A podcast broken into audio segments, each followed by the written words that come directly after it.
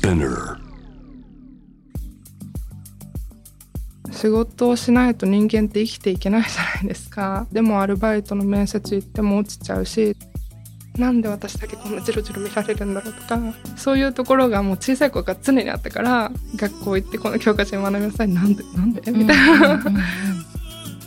心の声をもう一度聞いてくれる人がいたらいいなってすごく思ってそのために活動してます。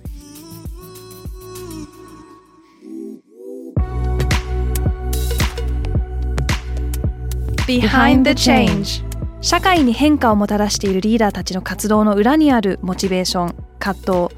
取材記事や SNS の文字数内にはまとまらない思いとここだけのお話とは？活動してて本当はどうなの？世の中をベターにするために行動しているゲストとともに綺麗事だけではないリアルな裏話をお届けします。ぜひこのポッドキャストを聞いている皆さんも疑問に思っていることや社会活動についての質問などあれば Behind the Change の公式インスタグラム Behind underbar the underbar change をフォローしてご意見ご相談たくさんいただければと思いますまた面白いと感じていただいた方はぜひこちらのポッドキャストを SNS でシェアしたりあと5つ星の評価もお忘れなくよろしくお願いしますレイヤです。今回は占い師でコンテンツクリエイターのアダさんをお迎えしました。えー今年から占い師としてデビューしたアダさんはとってもマルチタレントな方です。占いのほかイラストレーターやグラフィックデザイナーなどとも、えー活動しております。多彩な才能を持ちながらも自身はメンタルヘルスの不調に長年悩まされてきたというアダさんですが、今回のエピソードではとってもオープンに自身の経験を話してくれました。こんなに正直に話してくれるんだと感謝しながらお話を聞かせていただきました。生きていることがアクティビズムだと考えるアダさん。そんな彼女はどのようにして自身のメンタルヘルスと向き合ってきたのか。自分の体験と今の活動のつながりは。そしてアダさんが考える占いの大切さとは。優しさとラブで溢れるアダさんとの温かいトークをぜひお聞きください。Let's go backstage. 今回お迎えしたのは、イラストレーターでコンテンツクリエイターのアダさん。アダさん、Behind the Change へようこそ。どうもこんにちはアダです。よろしくお願いします。えーアダさんはオーストラリアのシドニーで生まれ、日本の横浜で育ちまして、えーまあ、自身のメンタルヘルスの、えー生活の経験から、まあ、ボディポジティビティやセルフケアについてのイラストレーションだったり、グラフィックデザインなどを今手掛けています。そしてなんと2021年からは占い師としても活動していて、まあセルフケアの考え方に基づいた占いが得意なアダさんです。え西洋占星術とタロットがメインですよね。はいそうです。そして、えー現在はえージェンダー、セクシュアリティ、インクルーシブについてみんなで悩み、考え寄り添える場所、リングリビングにも関わっているめちゃくちゃマルチなクリエイターのアダさんです。ありがとうございます丁寧な紹介。いえいえ。もう、アダさんと初めてつながったのは多分、うんタトゥそうそうそうそーう。のアポイントでね、これね。そう、来てくださって、その時に本当に、とってもなんか、瞑想みたいな、メディテーションみたいなうん施術の時間だったなって私の中で印象に残ってて、なんか、スピリチュアルな話とか、いろいろ初めて会ったのに、すすごい深い話をしたっていうのが記憶に残ってて。したね。したね。うん本当にね。なんかそのグッドバイブスな会話が盛りだくさんだったのが、うん私の中ではすごくこう、アンダさんのエネルギーって本当に特別なものなんだなってあの時初めて会った時にも思いましてですね。はい、はい照れるな。で今回は実はあの、以前番組に出てくださった大谷飛鳥さんがおすすめということで、あらちゃんにも話してみてくださいって言っていたんで、はい。お呼びしました。いや本当にこれで光栄です。ありがとうございます。ありがとうございます。アダさんはいろんな肩書きをもとに活動されていて、はいまずイラストレータうんうんうんーの顔についてちょっと掘っていきたいなと思っていて、はい、わかりなんました。かこうイラストレーターに至るまでの道のりうんってどういうものだったんですか？そうですね。イラストレーターになるきっかけは iPad をプレゼントしてもらったことだったんですけど、あ iPad で今書いてるんですね？えっと最初は iPad で書いてたんですけど、うんうん今はイラレを使ったりとか、まあ、いろんなあのアナログで書いたりとかもいろいろしてるんですけど、えっとそうすごくそのイラストレーターになろうと思った時期がもう本当に仕事もできなくて、うんなんかもう精神的にとってもメンタルヘルヘルスの不調に悩んでる時期だったんですね。うんね、だけど仕事をしないと人間って生きていけないじゃないですか。だからもう本当にどうしようと思ってでもアルバイトの面接行っても落ちちゃうしとにかく自分にすごく自信がなくて。でその時に確か父親だったかな。誕生日プレゼント何が欲しいって言われてノリで多分 iPad って言ったんですよね。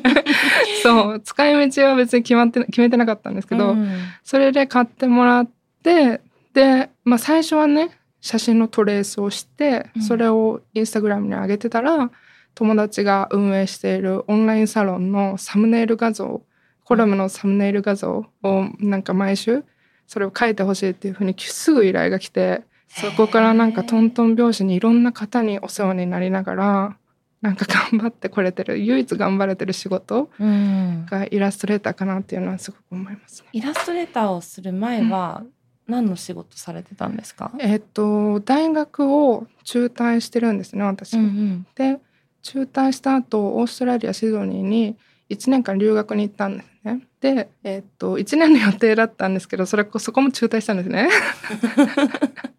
3ヶ月くらいで戻ってきてしまってでで日本に行ってもなんかすぐ仕事に就く気持ちになれなくて、うんだけどもう生きなきゃいけないから始めたのが介護士っていう職業で介護士？え資格とか必要資なんですか？格取りましたね。資格をまず取ってそこから介護っていう。そうです。えなんでその時介護っていうこう分野を選んだんですか？もともと小さい頃から誰かをお世話することだったりとか私弟がいるんですけど、うん。弟のお世話とかもすごくするのが好きで。うん。で看護師さんになりたいって言ってたんですけどなんかすごい私多分学習障害があってそのことで親に「あなたみたいな頭悪い子は看護師なんかなれない」っていうふうに育ってたんで、うん私が好きなことでもしかしたらできることって言ったら介護うん。だったんですね。うん。でそれで介護士に思いつきで なりました。だけどそれもうまくいかずうんすぐ具合悪くなってしまって、うん。また精神的に。まあうん私がやってた介護はホームヘルパーっていう分野で利用者さんのお宅に伺ってその方の身の回りのお世話をする仕事だったんですね。でまあお掃除からお風呂から入浴介助からご飯作るところまであとバイタル測るところまでやって帰って次のところに行くっていう感じで。結構こう、うん。ハードですよね。なんかお家まで行ってもう身の回りのお世話。うん、本当に体力が使われそうですよね。そうなんですよである日豪雪の日があってすごい雪が降っててうん。真っ白だったんですけど世の中が。仕事に行かなきゃいけないじゃないですか、うん、だから行ったら滑って足を折ってしまったんですね。えあだはい。でそれでも利用者さんは待ってるしうん。高齢の方だから、私が行かないとご飯も食べれないわけですよ。だから足パンパンに腫れ上がったまま全部掃除してで帰る時にもう靴が入んなくてうんうん。で近くにおじいちゃん家があったからおじいちゃんに迎えに来てもらって救急車呼んで病院行ったんですけど、ん。そこからなんか自分の心の中の何かがぷっつりと切れてしまって、うん。なんか入退院を繰り返すことようになったんですねその後。うんうん。そう精神科にそういうバックグラウンドがあるから私はその自分の好きなことイラスト描くのはもちろんすごい好きだったし小さい頃から幼稚園の頃からもう紙とクレヨンが友達みたいなうん。子供だったけどそれを誰かに見せたりとかそれを極めるっていう考え方が私には一切なくてそういう選択肢も人生の中でなかった。うん。与えられてこなかったのでだからそのまさかイラストを仕事にするなんてって本当全く思ってなかったからうん多分気軽にインスタグラムに投稿できたなと思います。逆にはい、その仕事にしようとかそういう考えじゃなくて、あ書いてみて好きだったから投稿するっていうそのなんだろう自分への優しい気持ちで そうそうそう。入れたからこそうんうんなんだろうね、いいペースで仕事につながっていったのかもしれないですそうね。ですね。えー なんかでも本当にいろいろなこうちょっと辛い経験があってうん。からこそなんかこう今のアートあだうん。あださんが描いてるアートがあるように思えるんですけど、川田さんの中ではそのアートと、まうん。あ、例えばこう自身の経験だったり価値観ってどういうふうに紐づいてるんですか、うんそうだな。アートと価値観か。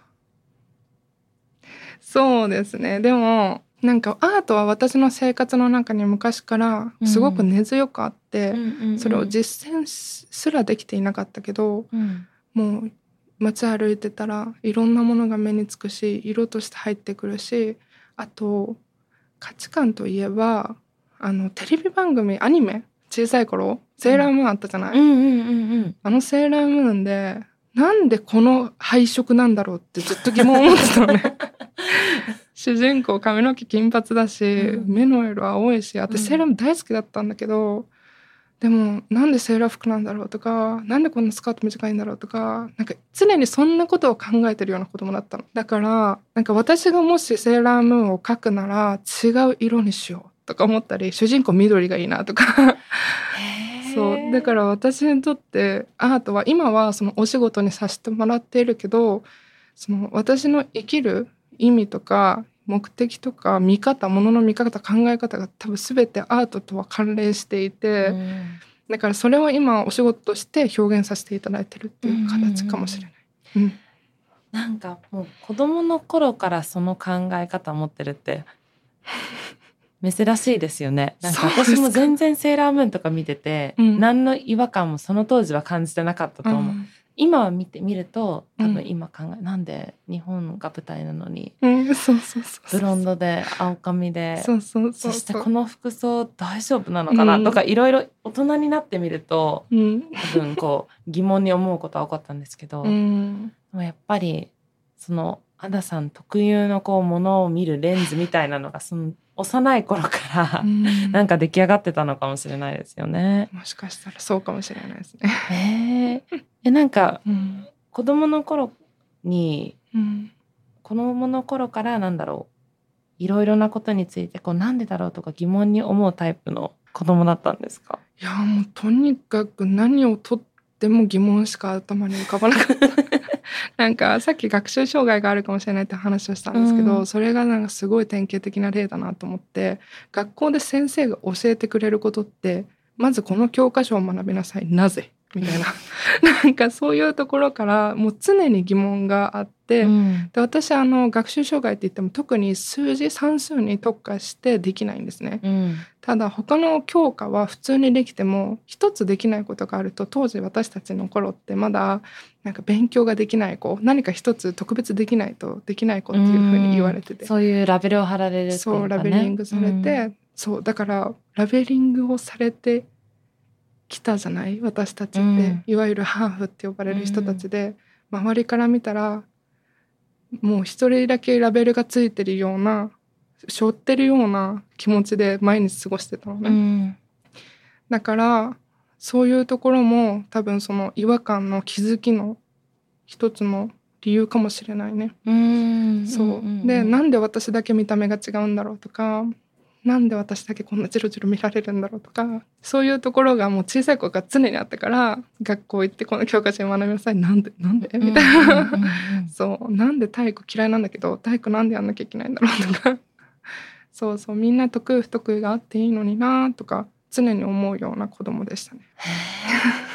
そうだったんですね。そうでしたね。いやでもなんかそのラベルを本当にこう幼い頃から貼られるってうんとっても辛い経験だなっうん。て思っていてでそれも変えられないことに対してのラベルじゃないですか。なんか生まれながら持ってるうん。こうアイデンティティみたいなことに対して周りから、まあ、別なカテゴリーに入れられるようなラベルを貼られ、うん。それをこうもう毎日のようにう。ん。指摘される。うん。別に指摘しなくてもいいのにっていうね、でその中からだんだんこう多分自分と他の人っていう距離感をだんだん感じてうん。いく子供っていうのもすごくたくさん多くいると思いますよね。うん。本当にそう思います。となんかアダさんが今描いてるアートって、うん。なんかいろんな体型の人だったりとか、肌のひ色がもううん。茶色だったりピンクだったり紫だったりとか、うん。本当にいろいろなキャラクターが登場していて本当にこう、なんかカラフルな世界観だなと思うんですけど、うん。なんかそのアダさんが作品を描くときにポイントにしていることって何なのかなって、個人的にすごい気になってて。なるほど、うん、そうですね。まず私の絵には顔がないです。描くとしても唇くらい？そうね。目目とかないですよ鼻もな。なんかそれはなんか人をルックスでジャッジしたくないっていう私の思いが反映されていてうんその顔をの造形を細かく描いた瞬間に結構幅広く好き嫌いに分かれるなと思っててなんか普通に漫画とかコミックでもこのいあの顔立ちが好みじゃないからあの物語が良くてもみたいな話を聞いたりするじゃないですか。なんかそういう風になんか顔ってかなり特徴的な体の部位だと思っててで私ぬいぐるみとかも苦手なんですよ。顔があるから？はい。クッションとかだと別に平気なんですけど、そこに目鼻がついてるだけでもキティちゃんみたいに、うんでもあれがあるだけでも意志があるように見えるじゃないですか。なんか見えない？そうかな。私別にぬいぐるみ大好き。あそうなんだ。なんでうん。その意志がある感じが好きです。あなそれはそれでいいと思うんだけど、でもうん、た確かにすごく特徴的。そう、うん。この3点がドットとしてついてるだけでもすごい顔っていう認識をされちゃうから、うんうんうん。でそれでそれよりはなんか私がもっと描きたいのってすごく抽象的な雰囲気。だからあえてプラスサイズを描こうとしてるわけでも、うん。あえていろんなスキンカラーを描こうとしてるわけでも実はなくていいことなのかちょっと分かんないんだけど、うん。なんかその時のフィーリングでこういうシェイプに描きたいとうかん。思いますうね。うん。ん。でなんか主にどういうテーマを作品の中で描いてるんですか？あんまりテーマとかないんですけど、うんうんでも、まあ、自分のオリジナルのイラストに関しては、まあ、あんまり最近描けてないんですけどあのその時の気分なんか悲しいニュースを聞いた時にインスパイアされたイメージを紙に書き出してみたりとか、うん。そういう風にして最初の方は自分のイラストを投稿していましたね。うん。小さなキャプションとともに。うん、そう。でもなんあのお仕事の中での中でやってるアートは結構メンタルヘルスとかそういうテーマの,、ものが多多いですよね。そうですね。なんかどこでそのコネクションが生まれたんでしょうね。多分私ゲッティイメージズまあアイストックバイゲッティイメージズっていうそのストックフォトのうんあのあのところでもコントリビューターとして活動してるんですけどそこって自分があのイラストを描い普通に自由に描いてそれが売れたら、まあ、ラッキーみたいな、うんうんうんうん そんな感じの、まあ、ストックイラストレーションですよね。でそこに描いて結構ヒットしたのがかなりアブストラクトな人たちだったんです。うんでちょっとちょっと宙に浮いてる感じの女性とか、うん。いろんな人がいるけどなんか色はすごく癒し系の色だったりとか、なんかそういうところからその使ってくれるそのイラストを買って使ってくれてるウェブサイトや企業さんがそういうなんかメンタルウェルネスとかメンタルヘルス系のサイトが多くてで大半買ってくれてる国がアメリカだったんですよ。うん。多分だからそういうところを見てそれでそういうふうに依頼が日本でも来るようになったのとそういう流れだったんですね。そうですそうです。でもすごい嬉しいことです私としては。うん。なんかそうですよね。こうアダさんが自分から興味を持ってたりこう大切にしてる分野で活動している人たちがうん。作品に興味を持ってくれてるから本当にこう素敵な縁っていうか輪ができて、あそうなんだ、はい、そんな感じで。まあ、アダさんが持つもう一つの顔うん、は、まあ、占い師という顔を持っていました、私も占いはいア。ダさんの占いにうん来てくれたよね。お世話になっております。ありがとう。あの前占ってもらってから結構、うん結構変わったんだよね。え本当に？そうすごく嬉しい自分が必要だ必要にしてるって気づかなかったのよ。なんかそのうんその時に、でうん結構いいリセットになって、うん 嬉しい自分のこうシャドウ、闇のところと光のところ両方うまく 理解していこうみたいなスイッチが入ったんでありがとうございました。完璧でございます。素晴らしい。はい。でそんなあの占いをやっているアダさんなんですがうん。まずこう占いに興味を持つようになったきっかけは何だったんですか、まあ、いわゆる占いみたいなもの自体はもうそれこそセーラームーンだよね。結構セーラームーンの存在感大きい。大きい。本当に大きい。そうなの。でそうなの。かわいい。セーラームーンをねまあねよく知ってる方はわかると思うんですけど私もなんか当時すごい好きだっただけで今もなんかすごいアップデートしてされた知識があるわけじゃないんですけどまあ惑星をねそう。そっか、ヴィーナスとかいろいそろね。う。ジュピターとかマあーズとかうん。その惑星にそのキャラクターがついてるいわゆる惑星の擬人化みたいなうんアニメじゃない、りますよねあれそれをなんかどっかの連載で読んで知った時にもう稲妻が走るように衝撃を受けてやっぱ確かに月のうさぎだもんなみたいにな。っ てそう小さい頃はわけわからず読んでたんだけど小学生くらいの時にそれを見てでもとにかくそこからはすごく興味はあったの。そうだからまあ本とか読むのも好きなんだけど読んでてそういう、まあ、雑誌一つのコラム占いコラムがあったらすごい食い入るように読んだりとかうんただ占いを行ったのは初めて占いに行ったのはね鑑定しに行ったのは2020年の年末なの。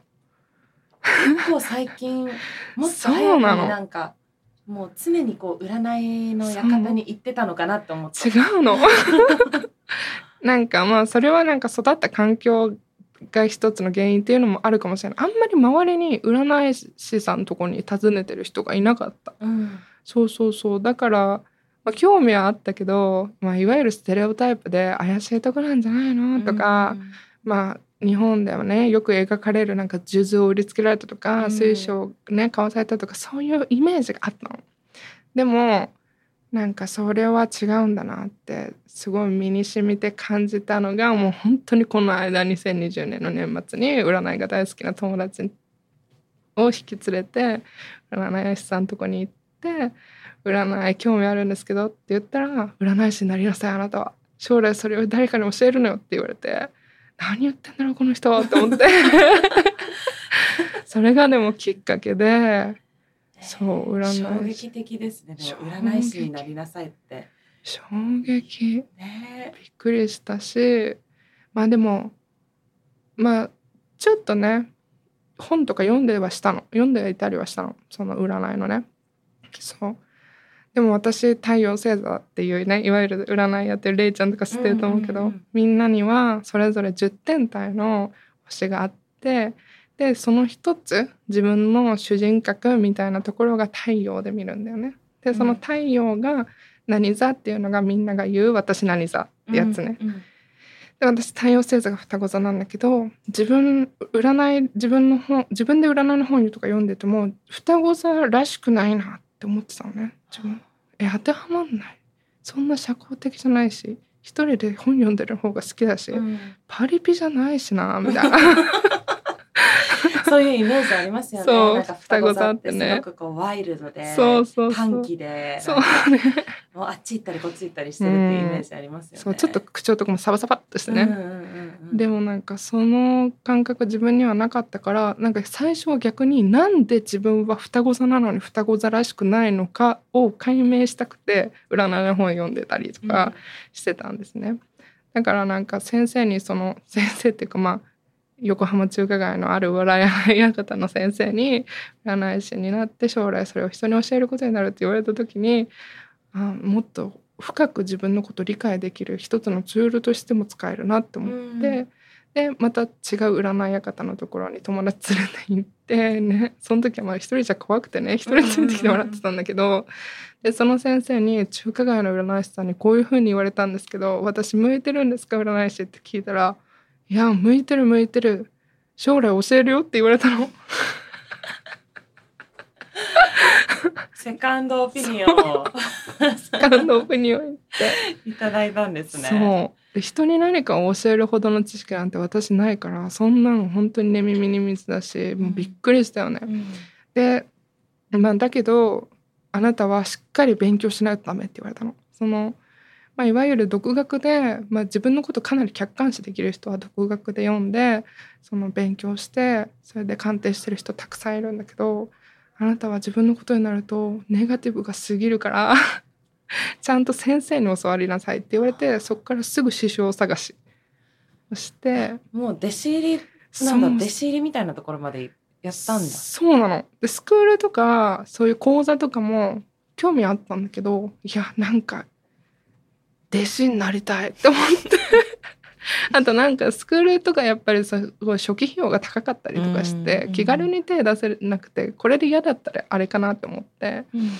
でそれでまあそのある占い師さんのところが占い師さんがその、えっと、対面で授業をするっていうのをやってたんだよね。うん。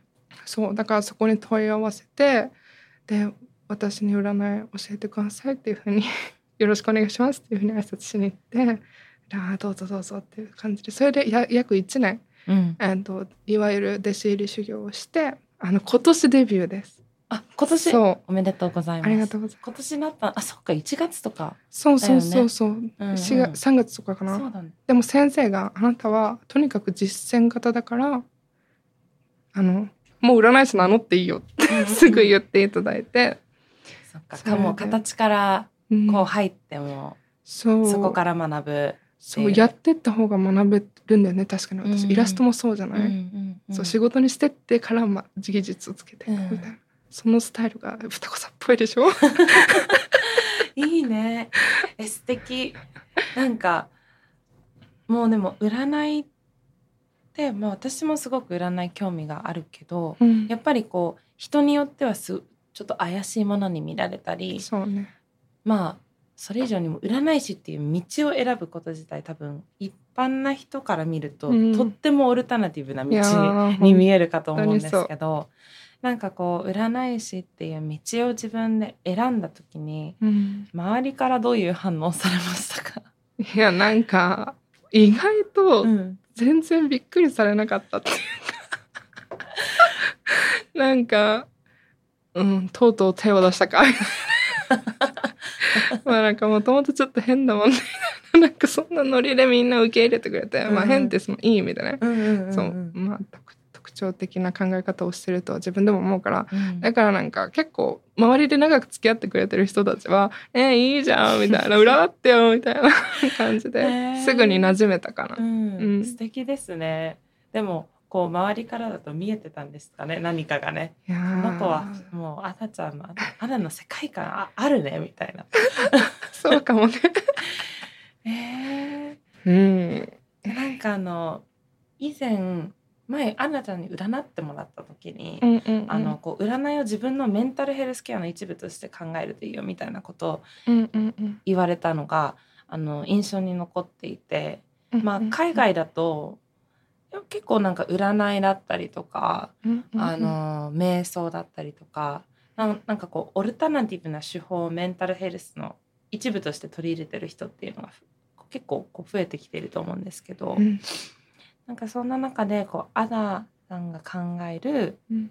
なんかメンタルヘルスと占いのうこうん関係性みたいなのはどういうどういうものだと見てますか、うん。これはちょっと難しい質問なんだけど、うん。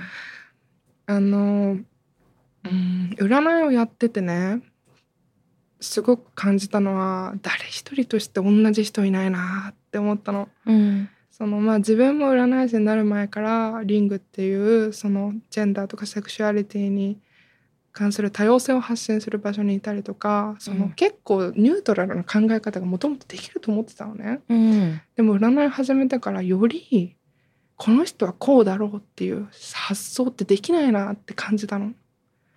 でそれを踏まえるとまあもちろん自分のメンタルケアをね見るのに月っていうね、まあ、惑星ね占いでは惑星として扱うね普通あの天文学では地球の衛星なんだけど月は。その月っていうところから自分のメンタリティとか自分がどういう子供時代を過ごしたかあとインナーチャイルドだったりトラウマだったりっていうところを見るんだけどでもそこがどんなに状態が良くてもやっぱ落ち込む時は落ち込むしうん なんかねうんそうだからどっちかっていうとなんか本当に具合悪い人は本当に病院に行った方がいい。うん。占いよりセラピーの方がいいと思う。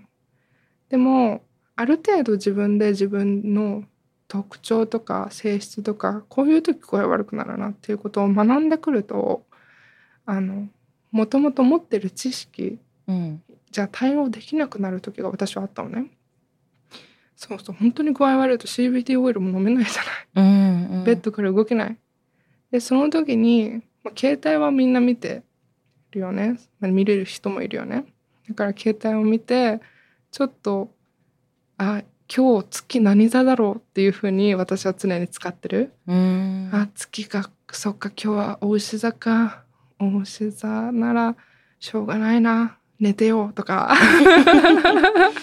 なんかそういうふうに自分をどうしても具合悪い時って責めてしまうけどそこを癒すポイントとして占いを活用する方が私は結構いいなって思ってて。うん。本当に占いはもう本当 CBD オイルとかお風呂のお風呂で食べるハーゲンダッツみたいに本当に自分を愛す tips だと思う。うん。それ以上でもうそれ以下でも私は捉えてないだからセルフケアに使ってほしい。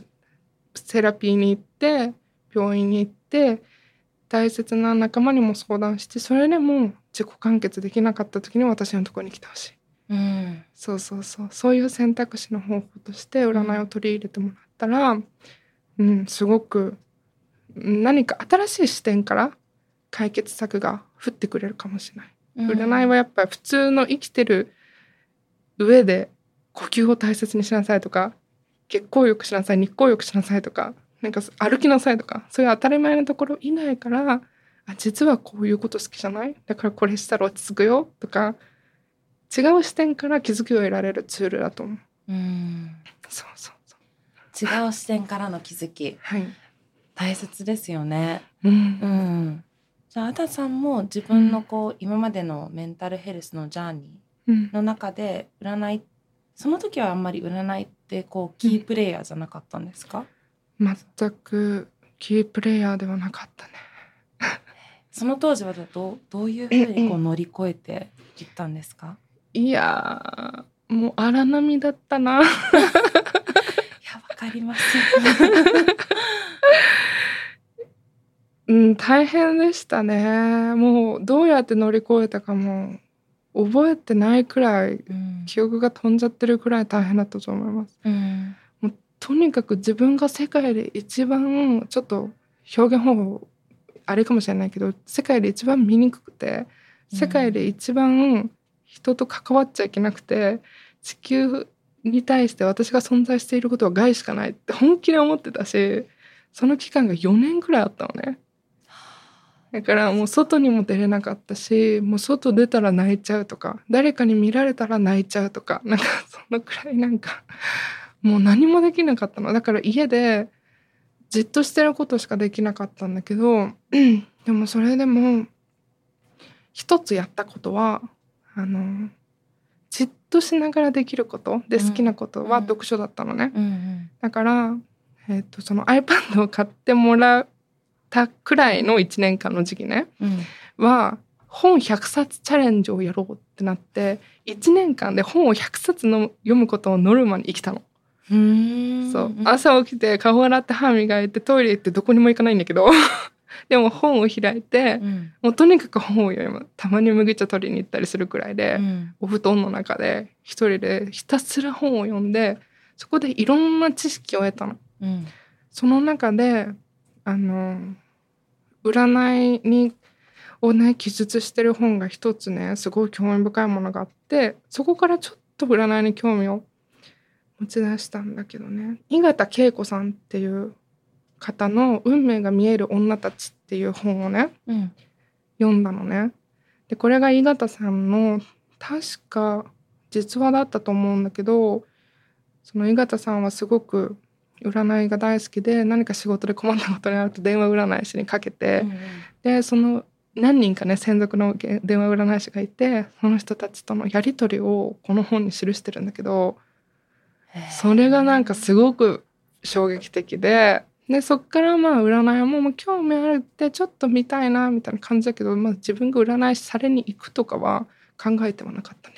うんでもなんかこう思考っていうかアプローチとしてはすごく興味深いものだなってその時うん思ったんですね。そうなの？そうなんだ。いや本当にいろいろな道のりがありますよね。そうだうねん。大変だったね。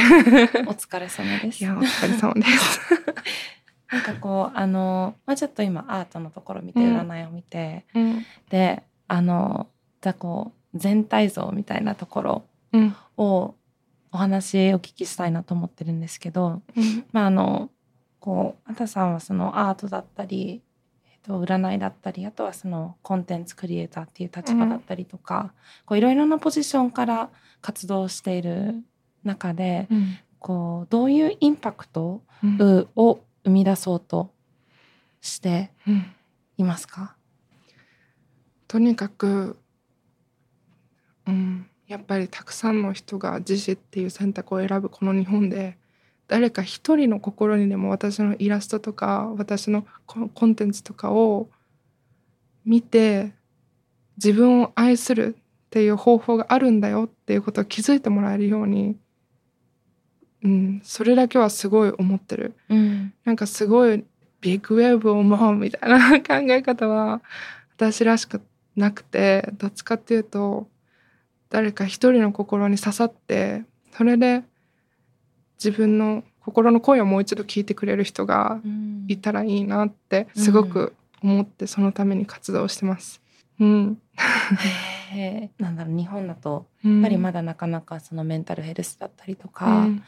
まあ、ベーシックなところでそういう話をするっていう文化まだなかったり人に相談できなかったりとか、うん。あとはリソースがまだこう手に届かないところにあるっていうかお金がかかるだったりとか、セラピーなんてめちゃくちゃ高いじゃないですか。そうね、だからその中でどうすればうん。ケアっていうか、うん。をできるのかって本当に悩ましいところですよね。そうだね、うん、活動してる中でなんかこうチャレンジだったりとか悩んでしまうことってありますか、もう毎日悩んでます。なんかやっぱりこれっていう仕事がないね。つい最近ね、おばあちゃんと電話したのね。その時、あだちゃん今何やってんの？って言われて、何にも言えなかったね。いろいろやりすぎてて、うん伝わる気がしなくて、イラストレーターとコンテンツクリエイターとしても、は？ってなるじゃん。うちのおばあちゃんはそうなったのね。うんそのカタカナわかんないみたいな。うんうんうんだからなんかそういうところでもあ私って昔からなんかやっぱりその人に与える印象ははなんだろうって思ったりとか 身内にもね分かってもらえない感がすごく楽しかったんだけどその時は、うんそうっていう感じだったりとかもあるし、まあ、日々の生活の中でねやっぱりいろんなことをやってると同時進行にいろいろやんなきゃいけないわけだから、うん。やっぱ自分のメンタルをねおろそかにして働いてしまうこともあるし逆に一度落ち込んでなかなか立ち上がれなかったりねすることもあってやっぱそこら辺の配分ってすごく難しいなって思うんだけどやっぱりフリーランサーっていう道を自分で選んでいるからなんかまあ多分社会に属して会社に属して働くこと多分苦手なんだよね私。だからもう本当多分日々こうやって試行錯誤していきながら 頑張っていくしかないのかなっていうふうに思ってて。うん。まあ愛おしいくらい苦しい日々ってよく友達に言ってるんだけど。愛おしいくらい苦しい日々か。そうそう。そうか。この生き方を愛してるけど、ううんん。でも乗り越えていくハードルは本当に細かくたくさんあって乗り越えるたびに達成感とやりがいは感じてます。うんうんうんうん。なんか今そのフリーランサーだったりとか、うん。こんなのどこかの組織に属しないうん。あの、まあ、働き方あり方を選んでいるっていうふうにうん言ってたんですけど、うん。なんか結構こう社会活動とかうん。それこそクリエイターだったりとかその選択をしてる人ってかなり多いと思うんですけどその道を選ぼうと思っている人にうんうんうん。どういうアドバイスがありますか、えー。自分も何かあったらうん。気になります。私も 日々のチャレンジとの本当にうん。終わらぬチャレンジなんで。そうだよねまあでもやってみなきゃマジでわかんないよっていうのは、iPad 買ってもらっただけの私は言える。本当になんか完璧にしてから何かやろうとかそういうふうになんかどうしても考えがち。なんか恥をさらしたくないじゃないけど恥ずかしい思いをすること、恐怖心覚えるんじゃなくてとにかくやってみる。うん。双子座っぽいね っていうところが一番大事かなって思いますね。うん。そうですよね。うん。やってみる中でなんか自分にフィットするアプローチだったりとか、このぐらいだったらうん。バランス取れるなだったり、プロジェクト5個以上は無理だなとそかう、そうそう。なんかそこでこう自分のリミットうっていうんか、なんかどこまでできるのかなっていうのがだんだん試行錯誤してる中で見えてきますよね。あ本当にその通りだと思います。ううんんまあ、いろいろなプロジェクトをやるようになったのって、うん。それってこう自然とそのうん。方向になったんですか？そうなの。意図的にこのの。なんか複数の肩書きをうん、ドリブルするみたいなのじゃなくてこう自然ともういろんな道に、そうなの。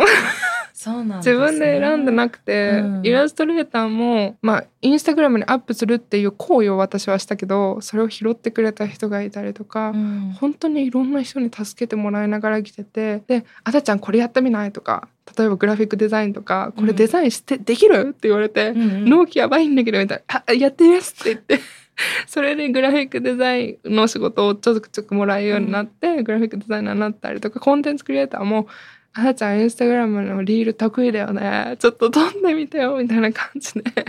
それで書いてみたら「あできるんだね」っていう風になってお仕事につながったりとか、なんか本当にだからできないけど調べてやりますって言ったこともあるし。うんうんうんうん そうやったことないけどやってみますっていう風にそれをある意味では自分がないという表現方法をする人もいるんだけどうん。そうそう何でも屋さんみたいにね見えるからね、周りからは。だけど私は結構幸せなんだよねそれ、うん。いろんな人誰かが必要としてくれてるっていうのはすごく私の自己肯定感を高める。そうそうなの、やったことないけどやってみますっていうのって、めうん。ちゃくちゃ勇気が必要なことだなと思うんですけど うん。アダさんの中でうん。例えばこう本当にこう自分らしくうん。生きるだったりとか自分がやりたいことをやるとかうん。それこそやったことがないことに対してうん。手を挙げるとかそのなんだろう原動力っていうかうん。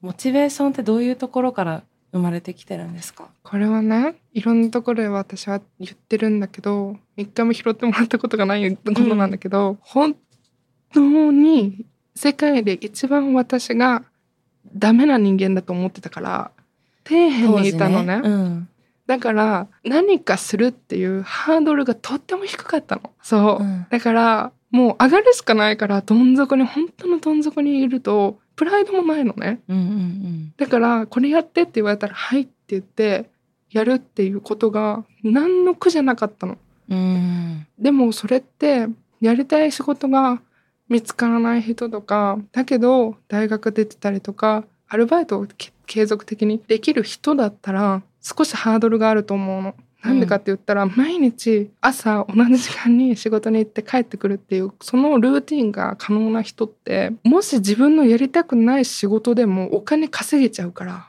うん。だから自分の方向性とか選択肢に悩むと思うの。ただうん。私は何もできなかった、毎日朝出かけることもできなかったし定期的なお金をいただくこともできなかったし自分で自活して何でも身の回りのこともできなかった。うん。本当に何もできなかったからやれって言われたことにすんなり分かりましたって言えたんだと思うの。そうなの。うん。だからなんか勇気とかやる気があるあるって思われがちなんだけど、うん。実は逆で何にもやる気も勇気も当時はなかったからだから言われたことを素直にできたんだ。それだけなんですよ。その素直さからうん、今に至れたっていう感じなんですね。そうだからいろんな人の助けで今のアダがある。うん。アダの生活に関わってくれた人仕事に関わってくれた人は全て本当に愛にあふれた人ばかり。うん。そう本当に感謝しかないでうす。ん。今言っていたその仕事を振ってくださった人たちだったりとか、支えてくれた人たちっていうのがいると思うんですけど、なんかこうアダさんがこう今活動している中でのなんか身の回りにいるコミュニティだったりとか仲間ってどういう人たちがいるんですか、もう繰り返しになるけど愛が溢れてるんだよね。なんかどう表現していいかわからないけど私も彼らをとても必要とするし日々の中でね、うん。で彼らも私のことを必要としてくれる人がとっても多い気がします。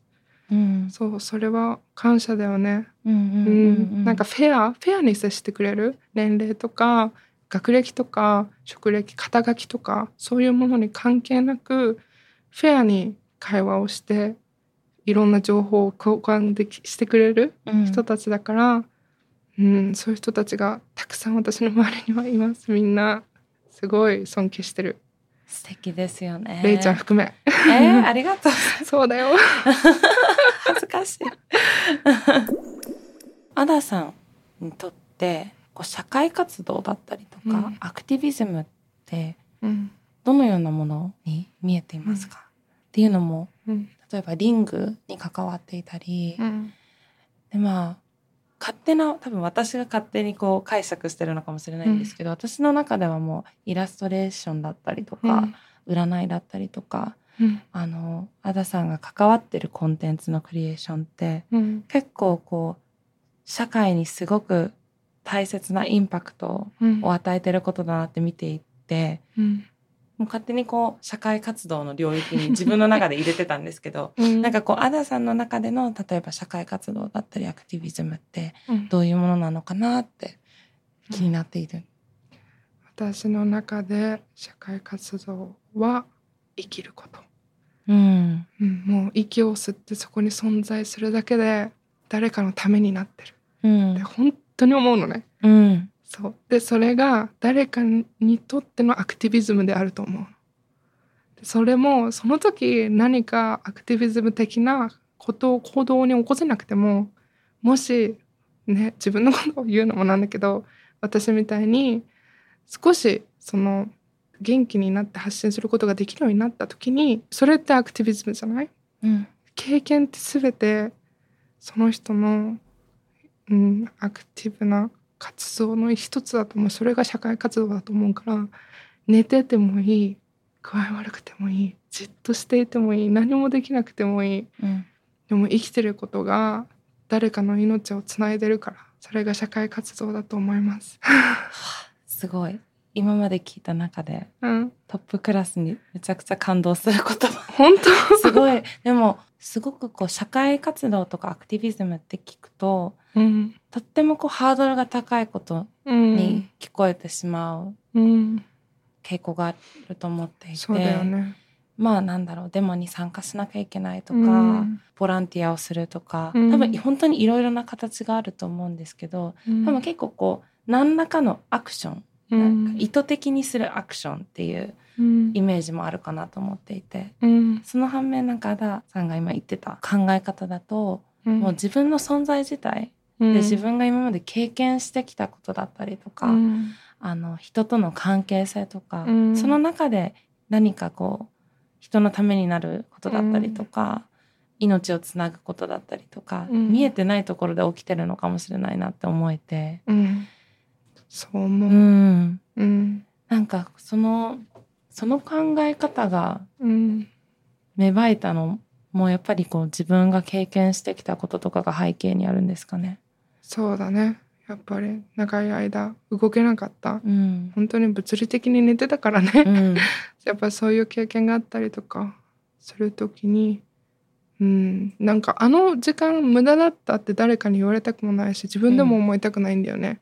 あの経験があったからこそ多分私は今ここに座ってるから。うん、うん、そうそう。もちろんそのデモに参加するのもボランティアに参加するのもなんか抗議活動に署名するのもそれもアクティビズムの一つだと思うし。だけど傍らそういうことに不満を抱えていながら動けない人たちもいるじゃない。そういう人たちはアクティブしてないのかっていうと多分そうじゃなくて動けないっていうことでそれをを誰かが見たらそれも抗議の一つになるかもしれないし、うん。それも事実の一つになるかもしれないし今は誰にも知られていなくても必ず生きているだけで発言力発信力ってあるからインスタグラムわざわざやんなくていいです。生きててくださいっていつも思うんだよね。うん。そう。うんうんうんうん。そうか。いやーなんかすごくこう元気づけられるっていうか、うん。元気づけられるっていうとあれだな。なんだろう。うん。ありのままの自分でいいんだなって思える考え方ですよね。その存在すること自体がうん。もう一つの活動であり一つのこう発信うん。もうエネルギーとこう存在も毎日生きていることで発信しているからそう。だと思それをもう覚えているだけでううん。もう本当に大切なことですよね。うん。そう思います。例えばこう社会貢献できる仕事がしたいとか、うん。こう自分の好きを仕事にしたいとかうん。またはそのそれこそメンタルヘルスだったりこう病気何らかのうん病気だったりとかに悩まされて、でこう社会復帰しようとしている人だったりとか、うん。なんかそういう方々へのアドバイスってありますか？そうだね。なんか誰かの役に立たない仕事ってなんだろうって考えてみてほしい。うん。そうね。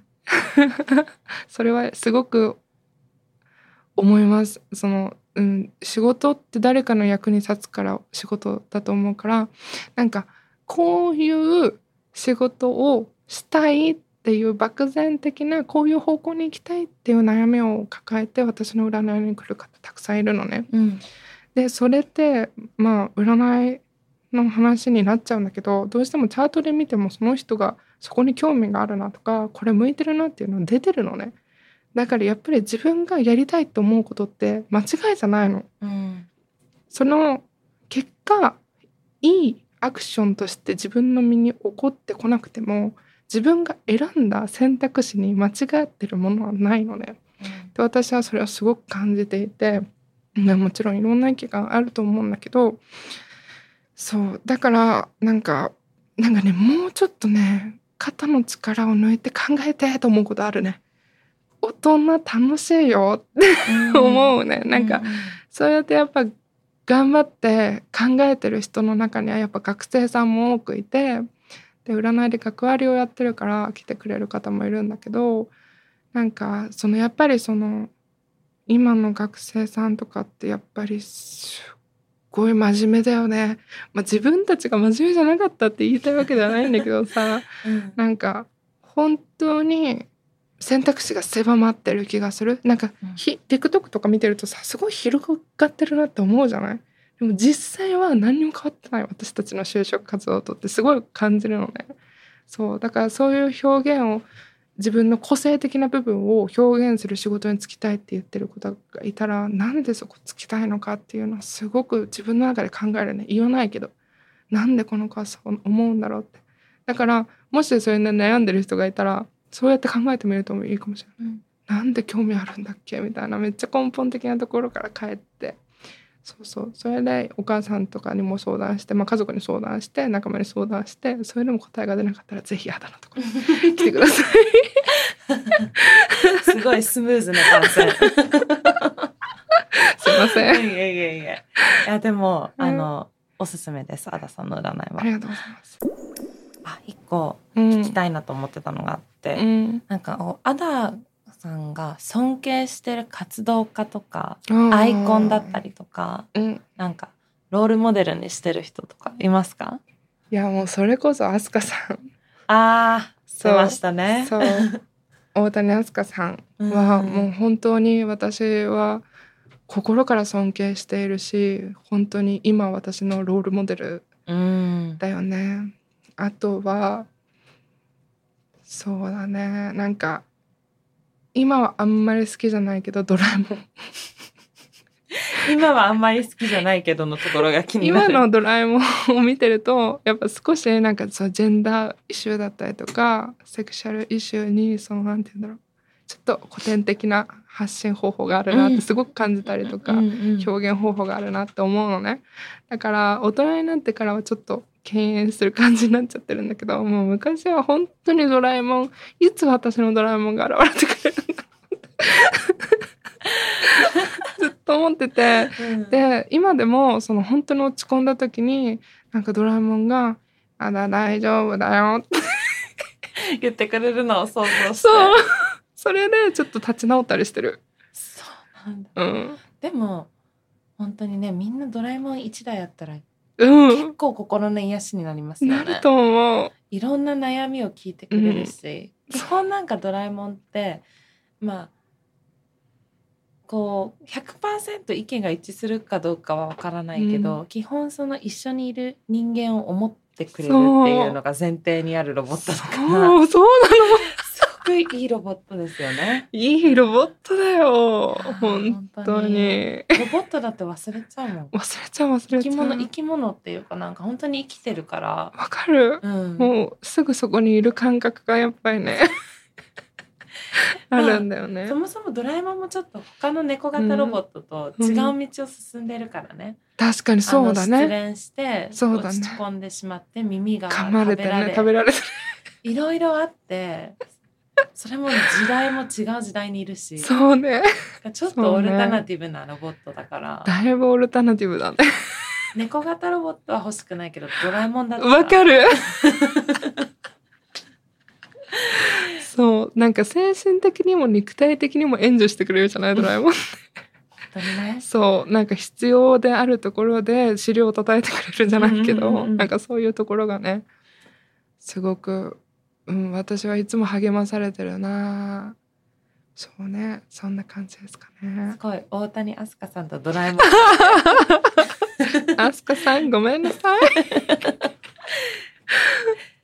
あのじゃあドラえもん以外になんですけど、こうアダさんがこう頼ってるリソースとかメディアってあったりしますか、こうなんか自分へのインプットっていうか、うんうん、うん。うんなんかね結構感覚で生きてて私。なんかこのメディアは絶対にチェックするとかはあんまりないんだよね。だから、うん。目に入ってきてそこそれから受けるものからはこれはメッセージだなと思ったりとかするからなんか一時期政治とか学びたいと思って新聞を取ったりもしてたんだけどその電子新聞ね。うん。でもなんか具合悪くなっちゃうんだよね。その一つの情報を定期的に体に入れてると。すごくメンタル的にしんどくなっちゃって、だからなんか最近はあえてリソースを持たない。自分の中でっていうのをすごく意識してる、そう。広告とかでも電車の中でふと目に入ったものにから感じる自分の感情の方を結構大切にしてて。うん。はあって思うものもあれば。はあって思うものもあるじゃん、うん。そうそういうところ。だから常にインスタグラムは見あそうインスタグラムです。はい。インスタグラムから結構いろんな人の情報。あと誰かが書いた文章を読むのはすごく好きだからそのメディアとかで働いてる友人がいたらそれを読んだりはするかうん。なうん。なんかあのリソースをあえて持たないっていう考え方。うん。でもなんとなくわかるなと思って、うん。っていうのも今本当に情報に情報にあもう溢れてる世の中でコントロールもできないかったりするじゃないですか。なの？んかいろんな方向から情報が入ってくるから、うん。それでやっぱりメンタルとか体が本当に具合悪くなっちゃったりとかうん。すると思うんで、だからこそあえてリソースを持たずにうん。気持ちいいって思えることだったりとか必要だなって思える思ったことをもうそれだけこうピックしていくっていうのも、そうなの？まあ、ある意味もう感覚がそのフィルターになってるって感じですよね。なんかその直感っていうか。そうですそうです、ん。自分がこれ必要なんだなって思ったものをあえて吸収して、そうじゃないものは。うん、入れない、うん。取り入れないっていうの、うん。それが一番今は心地いいかな。なんかあえてニュースとか追わなくても必要な情報は必ず自分の元に入ってくるって信じてるから、そうそうそう。だからその柔軟的な考え方で、うん、生きてます。なんか本当に常にこう自分の自分とまた周りの人のケアアとかウェルビーイングっていうのをなんか本当に考えてでもそれ重たい考え方じゃなくて本当に柔軟な考え方持ってるなって思いますね。ほんなんかそういうこう軽やか、軽やか？軽やか。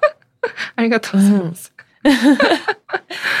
まあ最後になんですけれども、えっ、とまあ最後必ず聞いてるのが、まあ、舞台裏でしか聞けない。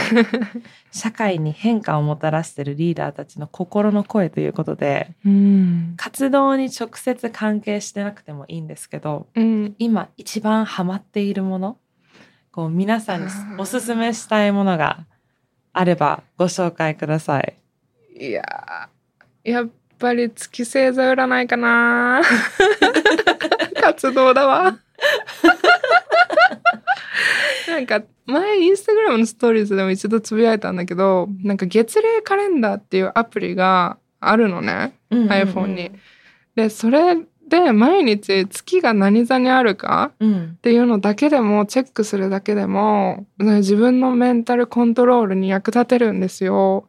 ただしこれを取り入れるためにはその西洋先生術っていう占いにおいての出生時間と出生日、えーと、出生地の3点から導き出したホロスコープから読む月星座何座っていうのを知っとかなきゃいけないんですよ。うんうんうんうん、だから全ての人がその、ね、出生地とか出生時間とかわからない方もいるじゃない、うん、取り入れられるかって言ったらそうじゃないんだけど、うん、まあでも太陽においてね、まあ、今日は月がね、太陽私が双子座だったら月が双子座だとまあいいことも悪いことも同時に起こるんだなっていうふうに読めたりもするから、うん、ぜひこの月齢カレンダーっていうのを 皆さんアプリ一つ入れていただいて今日月今日はちなみにお牛座なのね。うそうだから今日お牛座だなって。お牛座らしさってなんだろうなとかちょっとなんかイラッとした時になんでだろうって考えるきっかけになったりとかもするから。うんそうそう。あとつけていうとやっぱ母親とかお腹とかあと何て言うんだろう。インナーチャイルドとか記憶とかトラウマとか、うん、そういうメンタルヘルスとかを司る天体だからそこら辺に何か影響した時にあ月が大石座だからこういう影響したんだなって思うとマジで生きやすくなるのね。またやっぱりその違う視点からそうなのそうなの。自分を見られるし、うん、まああまあ全部私じゃないんだな。好きだなみたいな。そうなの。ちょっとちょっとその自分が感じてる悩みとか、うん、ある意味いい感じな距離感を置けるっていうかまあここここまでは私コントロールできるけどそうまさに。そうあとなんかちょっと具合悪くなった時って自分のこと責めがちじゃない、うん、でも全てを天体のせいにするのは良くないことだけどあなんだ月が獅子座だからだとかなんかまあ何座でもいいんだけど月が水亀座だからだとか思うだけでちょっとなんかちょっとまあまあいいやあなたのせいじゃないしお風呂入ろうみたいな。ちょっとねなんかそういうふうに自分を許すためにも、うん、その月齢カレンダーってアプリぜひ入れてみてください。早速私入れてみます。お願いします。今日は月が大志座。大志座。ということで今日はありがとうございました、うんはい、こちらこそありがとうございました。様です。ありがとうございます。楽しかったこのポッドキャストはスピナーのほか Spotify や Apple Podcast Google Podcast などで聞くことができます最新情報は Behind the Change の公式インスタグラム behind underbar the underbar change で発信していますのでこの番組と合わせてぜひフォローお願いいたしますノイハウスモナでした See you next time!